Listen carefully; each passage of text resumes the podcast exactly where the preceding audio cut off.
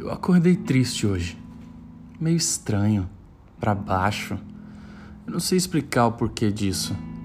Tem dias que o sol simplesmente não vem.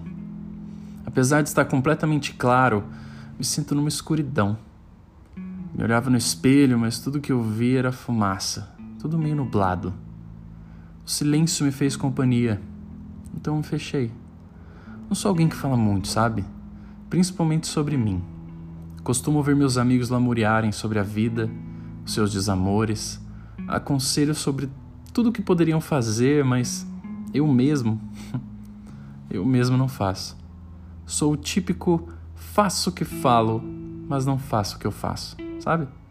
Enfim, preparo meu café da manhã, eu como uma fruta, esboço a vontade de ler um livro, mas eu fiquei deitado mesmo.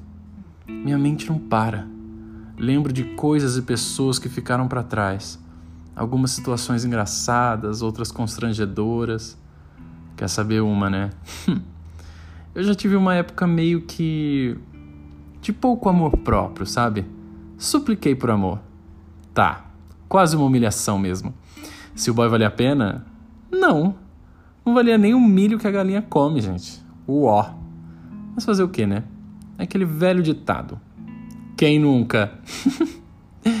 Enfim, resolvi falar sobre tudo isso sem conexão alguma de nada com nada, porque eu creio que na vida a gente não precisa estar todos os dias feliz, certo do que quer, cantando e distribuindo sorrisos por aí. Às vezes, um café, um edredom, um aconchego e o silêncio nos faz muito bem nesse turbilhão de acontecimentos diários e solicitações imediatas de resposta, faz bem aquietar, respirar e sentir a paz se chegar com calma.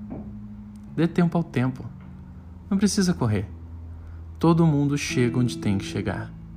Preserve-se.